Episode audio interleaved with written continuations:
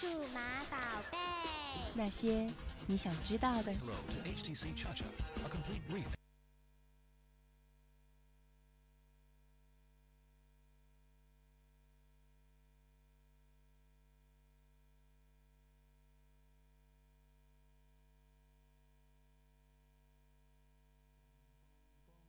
今年是考研热还是考公务员热？真想了解其他大学的教育政策。如果想出国，需要什么条件呢？嗨，最新最前沿的教育信息，最酷最闪亮的高校动态，欢迎您准时收听《教育时空》，让您第一时间掌握教育风向标。就是它了。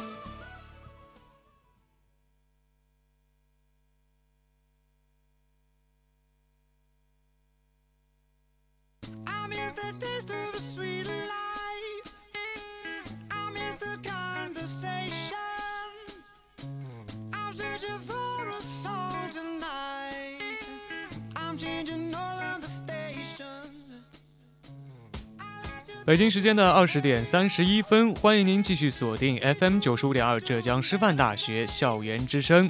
那么，北京时间的二十点三十分呢，我们现在又要开始我们今天的教育时空了。我是今天的主播金翔，我是夏静。嗯，那在节目的最开始呢，还是要给大家预告一下今天节目的内容啊。没错。首先，在第一个板块教育新闻当中的第一条新闻啊，就是关于有一个老师呢，非常喜欢用手绘的这种形式来记录下学生的糗事。那他的这种幽默呢，也是被呃称赞为设计界的郭德纲。那我们今天的第二条教育新闻呢，讲到的是绑架克星一名非常厉害的警察叔叔走进学校来教女生如何防止失联了。嗯，那么第三条新闻还是老规矩，要关注到我们的浙师大。那在浙师大里面呢，最近是建立起了真人图书馆这样一种全新的模式，可以说是一种开拓创新吧。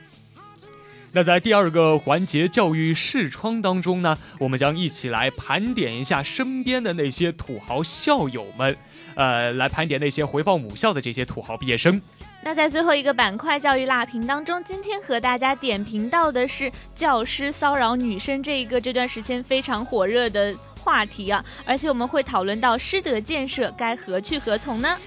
好的，一段呃一段音乐之后呢，马上进入到我们今天的节目当中。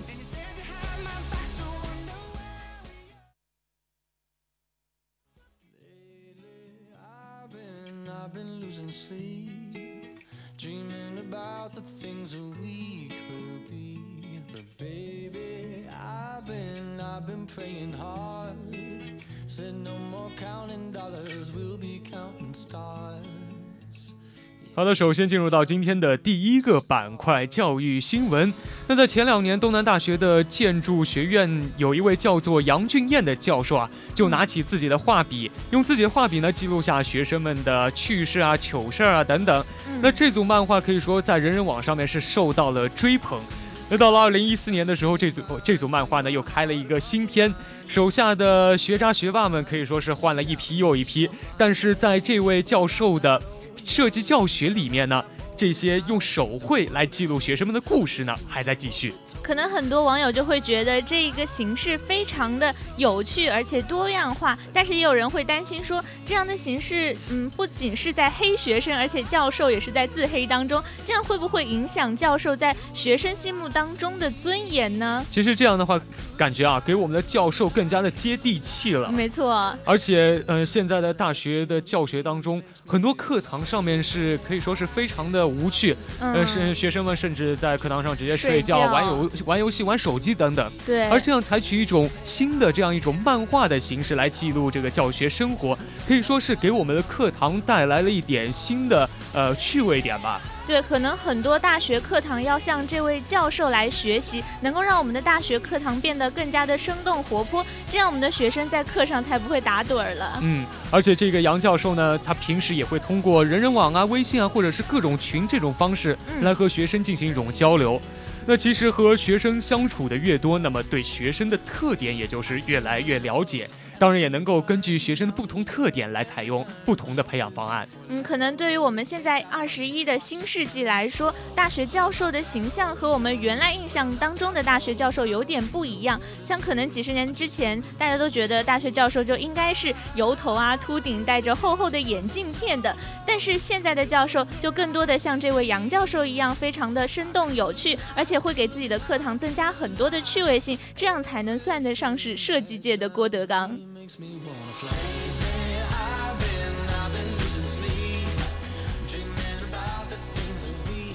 那么今天的第二条教育新闻呢，讲到的就是绑架克星，一名非常厉害的警察叔叔进到校园当中教女生防失联。说到女生失联这一件事情，可能在前段时间是非常的嗯热门的一个话题，因为那段时间好像有接二连三有很多的女大学生都失联了。对，而且这些事件都是在短短一个月时间之内就这样接连爆发出来，就感觉是井喷的那种趋势，好像让。大家都觉得有点措手不及的感觉，为什么社会上会发生这么多恐怖的事情，而且都是针对女大学生呢？所以这一次呢，我们的这个曹志刚，也就是绑架克星，就进到了校园当中来教这一些女大学生如何自卫。据说这个曹志刚曾经是。可以说是直面四百二十三位绑匪，并且呢亲自击毙了三名歹徒，对，非常解救出了一百七十多名人质。那可以说他是在这方面有非常丰富的这种专业经验的。嗯，没错。呃，那他呢也是特别提出了几点建议。第一个就是不要去搭陌生人的车辆，特别是那种黑车。嗯，这样呢可以防止自己遇到那些图谋不轨的司机。那么当然呢还要尽可能的避免夜间的独行。呃，就比如说女生吧，如果在夜间去搭。出租车的话，应该可以，就是和男生最好是搭伴，这也就保证在一辆出出租车上面一定要有一个男生。对，如果非要是一个人出呃出行的话。那也呃，可以在出行之前，首先要记录下这个出租车的车牌号码，一些信息，然后给自己的小伙伴发个短信或者打个电话，然后到了目的地之后呢，再报个平安等等。对，我就夏静就记得前段时间我爸爸就教我说，如果以后一个人不得已要一个人坐搭乘出租车的话，就一定要在上车的时候给打个电话，就不一定说你真的要把这通电话打出去，但是你要当着这名司机的面报出他的车牌号还有姓名。就让他心里产生一个畏惧感，就觉得好像他的信息已经被人知道了，所以他即使有什么不良的企图，可能也会因为对，也可能因为这种威慑力而被打消了。那当然，呃，大家在出去的时候也不要随便去暴露自己随身携带那些财物，嗯，因为呃，可以说是外部敛财这样一种行为嘛。那如果在外面就是你把自己的财物暴露出来，肯定有一些就是不法分子或者是心怀不轨的人看到了之后。会起的那种歹心。也许人家一开始并没有打算做什么坏事，但是发现你有一些这样一些财物能够值得他去做一些坏事的话，他可能就会去这样做了。所以大家还是在出行的时候不要随随便便的暴露自己携带的财物了。当然了，在出行的时候也不要呃抱有那种占小便宜的心理。很多人都是因为掉进了这些小便宜的陷阱当中，然后最终出事情的。大家就要记得，千千万不要相信天上真的会掉馅饼了。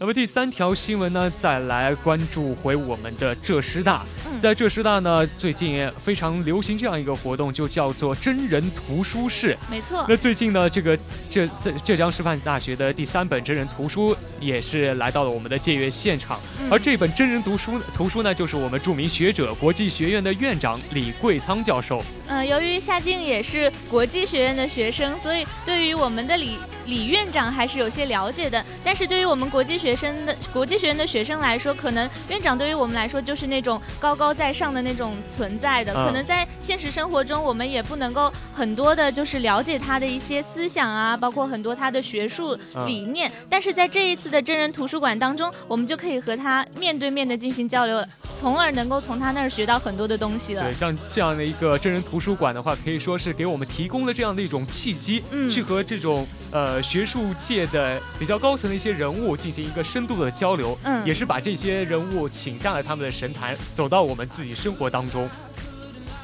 那其实我觉得这样一种面对面的交流，更可以说是一种访谈的形式吧。嗯，呃，能够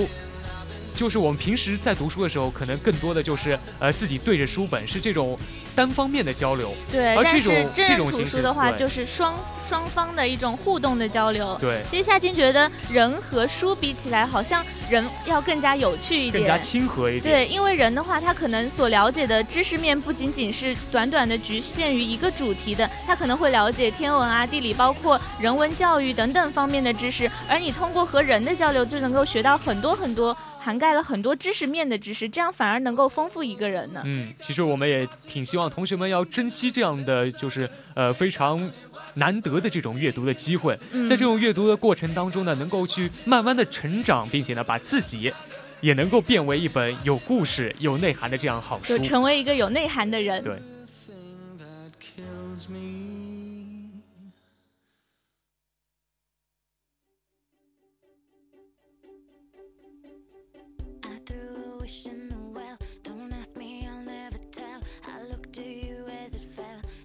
好的，随着我们音乐的转换，我们进入到今天的第二个环节——教育视窗。那不知道夏静身边有没有那些比较土豪的校友啊？嗯，其实从小学到高中这个阶段，身边的同学感觉好像，因为可能大家忙于学业嘛，嗯就不会很明显的觉得他们真的家境很好。但是上了大学之后，就发现身边真的有这种土豪校友，就他们可能在平时的大学生活当中就觉得，嗯，看起来和我们也很一样啊，就是穿着打扮什么的都还很普通。但是只要一到放寒假、暑假的时候，就会发现他的朋友圈里面晒的尽是一些名车啊、名表啊，甚至是他很随随便便的会出国，然后嗯住一个晚上几万块的那种高级宾馆，然后或者又说他会开着名车去飞机场接他的同学，就感觉好像和我们不是生活在一个世界了一样。确实，那这种人呢，其实我在生活中也有遇到。嗯就比如说，我们寝室楼下经常会停了一辆宝马叉五，哦，就是你们学生的车吗？学生的车，然后开着开着车去去学院上课这种情况，经常有哦。那可以说，这些土豪校友呢，其实在学校里还是比较常见的哈。对，但是这种校友可能他们现在这个阶段，就是我跟金翔身边的这些校友，他们嗯可能这种土豪是属于富二代吧，就是他们的钱当然都是从父母那里得来的。那其实，在很多的同学聚会当中，呃，不仅仅是我们现在同学聚会，嗯像呃一些比如说十十年啊、二十周年这种聚会嗯上面，也有一些人是通过自己的努力，然后取得的那些财富。对，但是这些土豪他们会在聚会上面有意无意的炫中间呢，会去炫耀出来。啊、那就会让人觉得非常的不舒服了，嗯因为可能同学聚会对于很多人来说是回味当时中学或者大学的一种同学情谊的，但是到了这种炫富的时候，就感觉好像有意无意的变成了一种攀比的形象了。使我们这种同学会似乎瞬间就变了一种味儿了。对，感觉就味味同嚼蜡了一样，就感觉好像原来的同学情谊居然比不上钱了一样。那其实除了这些就是反面的土豪例子啊，其实嗯还是有一些就是土豪校友也是让人感到非常自豪的。就比如说在呃重庆大学的校庆日那天。校庆晚会的所有费用都是由其中一个校友叫做唐立新来资助的。那唐立新还捐赠了三亿元的人民币给重庆大学，这些钱呢将用来建呃建一栋新楼。这一栋楼呢将涵盖学术交流啊、信息技术啊、博览等等这些功能。嗯，其实，在这个之前呢，唐立新也是多次向他的母校捐赠了大概有数千万元这样一个数额，嗯，这个数额也是非常的非常庞大。对，对，其实除了向学校来捐赠的话，可能有些人也会送些礼物给自己的同学或者嗯同级的同学。就比如说我们接下来要说到的这位钱多多，也是一个不得不不折不扣的土豪。啊前段时间也是非常的火，以至于夏静的爸妈都经常跟我提起他，因为他好像送了他。全年级的同学每人一台 iPhone 六来感谢母校，而且这还不是他第一次做出这种行为。在一三年的时候，他就送了每人一台苹果五，今年嗯就是苹果六，这真是与时俱进。那我在稿子上看到这个人叫做钱风雷啊，那我觉得他应该叫钱雷锋会比较好。这样的一位同学，哎呀，有这样一位同学真的是太幸福了。不过他送的那些苹果六可能和其他的苹果六又有点不太一样，因为他在每一个手机的机盖后面呢都写上了茅山中学九二届的这样的一个字样。就除了这个手机原本的价值之外，好像这个手机更具有一种纪念价值。对。而且据说这个钱风雷同学的话，他曾经也是呃有过各种的大手笔的捐款，比如说在汶川啊、玉树啊，或者是余姚水灾的时候，都是出了好几千万这样的手笔。真的是很难想象这么有善心的一位同学。但是嗯，夏静在前段时间也是有听说过，好像有新闻上爆出说，嗯，这位钱风雷同学在上中学的时候好像成绩是不太好的，还曾经被学校劝退过。这样的吗？对，就那个时候好像也是因为他的成绩的关系，也受到一些不公平的待遇吧。但是很多人就很难想象，说他到了现在居然会有这么一个翻天覆地的变化。那他可能现在这种就是送 iPhone 六的行为，可能也是为了去证明自己的一种价值吧？对，可能他就想说明，不一定成绩就能够代表一切。虽然那个时候他可能被因为成绩被很多人看不起，但是他现在的行为能够证明他是一个有价值的人。也是对于我们。呃，学校里的这种风气可以说是有一种警示吧。对，可能很多像国外的一些富豪，他们也许一开始都不是毕业于名校，而且他们的文凭也不是非常的高。对。但是他们通过个人的努力创业啊，发家致富之后，真的能够创造很多的社会财富。这种白手起家的这种精神，其实还是挺值得我们去赞扬的。没错。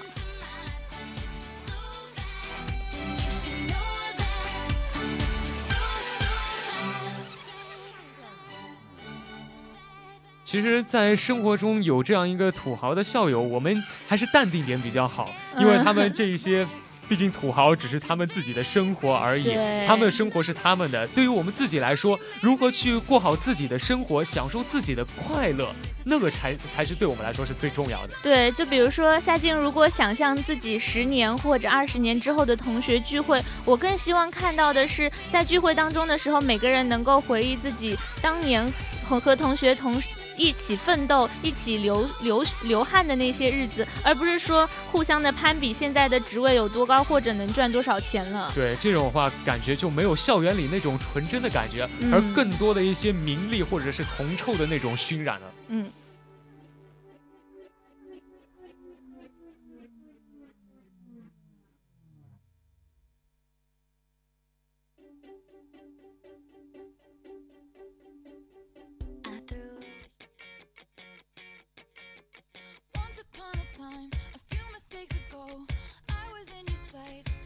好的，接下来呢，进入到我们今天的最后一个板块——教育辣评啊。那近年来呢，高校教师失德的现象可以说是尤为严重。今年九月二十一号的时候呢，陕西一个高校的男教师因为偷拍女生洗澡，然后被群殴致生命垂危这样一个事件，可以说是引发了各界对于高校师德问题的一个广泛讨论。对，而且其实这这一类的事情并不是一件两件，包括此前厦门大学的博导诱奸女生的案件，也是引起了社。会的一片哗然吧。嗯，那最近呢，也有就是呃比较火的一个教授，叫做王小贱。嗯，夏静应该听说过吧？听说过，是四川美术学院的一名副教授。对，那他，嗯，他其实火起来的这个原因，是因为他在吃饭的时候性骚扰了两名年轻的女性，而且因为这件事情，就学校给了他非常严厉的处分。嗯，就包。比如说，嗯，比如说呢，像禁止他参加学校的任何教学、科研或者是学术活动，当然还有降低他的退休待遇等等了。不过，更多的学校还是希望能够支持学生来通过法律途径维护自身的合法权益了。虽然说是学校对他做出了一个比较严厉的处分吧，但是王小贱本人啊，在事后却只是轻描淡写的说了一句，说这个只是自己酒后失当行为。那其实我觉得，在每次这个大学丑闻曝光之后呢，舆论都会以这个师德败坏这样的一种解释来做一个回避。嗯，但是这个是完全解决不了问题的。大学的问题不能够光光去指望提高师德来进行一种解决。对，师德往往是一个人所代表的一个道德，但是如果大学每一次出了问题，就是光光把责任推到一个人的身上，好像意思在在说这就是个例，跟我们学校无关，这样的态度是不是不值得肯定呢？对。而学校呢，应该也做出一种就是惩罚措施或者是一种表率吧。对，因为这呃，就比如说王小贱这个事件，嗯他的行为呢可以说是严重违背了教育部和重庆市教委关于这个师教师师德师风的一些基本要求，嗯，造成了非常不良的这种社会的影响。这个社会对、嗯他这种社会影响，可能不仅仅是关于他个人的，可能很多人就会开始怀疑现在的大学教授是不是普遍存在这样的一个问题，甚至会担心自己的女儿啊，在大学会不会受到类似的性骚扰的这种事情了可。以说是对大学教授这个群体来说都是有不良的影响的。嗯，那也正是因为这样的一种现象的存在呢，现在中央也是呃慢慢的引起重视了，最近也是出台了这样一个红七条。对，中央出台的这条红七条的全名叫做《关于建立健全高校师德建设长效机构机制的意见》了，而且它还列出了包括。剽窃啊、索贿啊，还有对学生实行性骚扰等七项的师德禁行行为，就被简称为了红七条了。那这样的一个红七条呢，同时也建立了呃问责的这样一种机制，对于嗯教师严重违反呃师德的行为造成的不良影响或者严重后果的，嗯还要追究高校主要负责人的这种责任。呃，其实这个高校师的建设中存在这些问题，虽然只是一种支流，只是一小部分，但是它所引发的这些消极影响呢，却是不容小觑的。那必须呢要引起我们的高度重视，我们应该更从体制方面进行一个建设，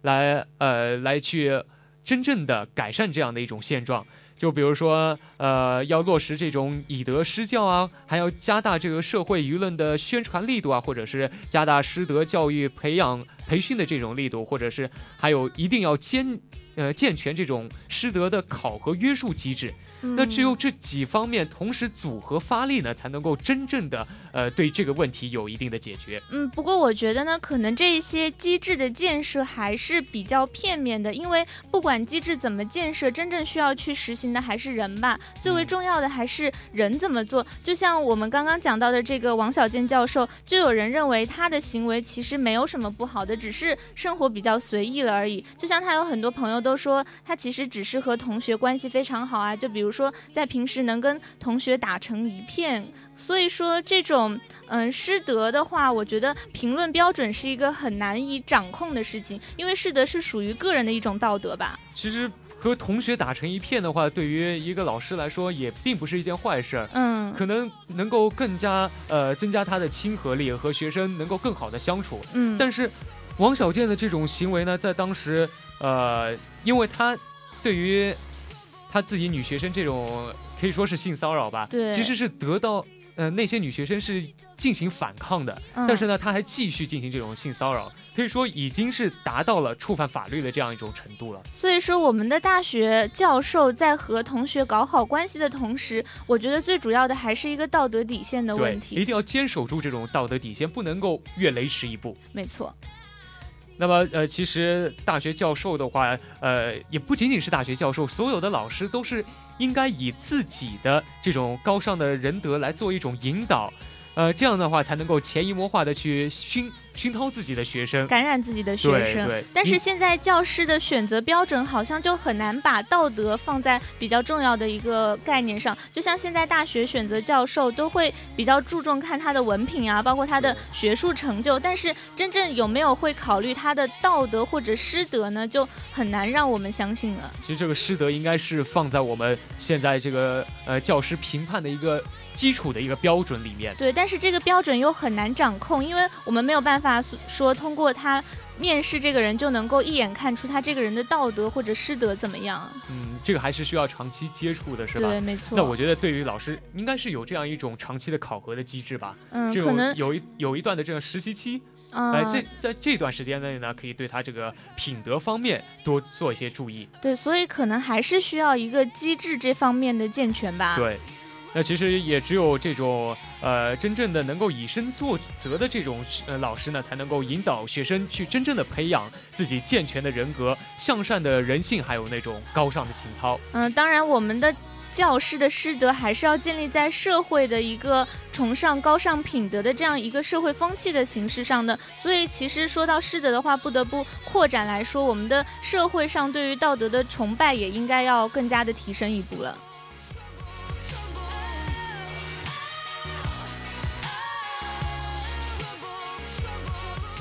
好的，在节目的最后呢，我们再一起来回顾一下今天节目的一些主要内容。在第一个板块教育新闻当中，首先我们给大家介绍了这样一件事儿，就是一个老师呢喜欢用手绘学生的糗事这种方式来记录自己的课堂。那他的这种幽默呢，也是被设计界称呃被称为是被称为是设计界的郭德纲。没错，那我们今天的第二条教育新闻讲到的是绑架克星，一名非常有名的警察叔叔走进校园来教女生如何防止失联。嗯，那第三条呢，就是我们浙师大的真人图书室，嗯这种一种双向的交流，更好的能够使我们的学生和呃这种有名的学者有个近距离的交流。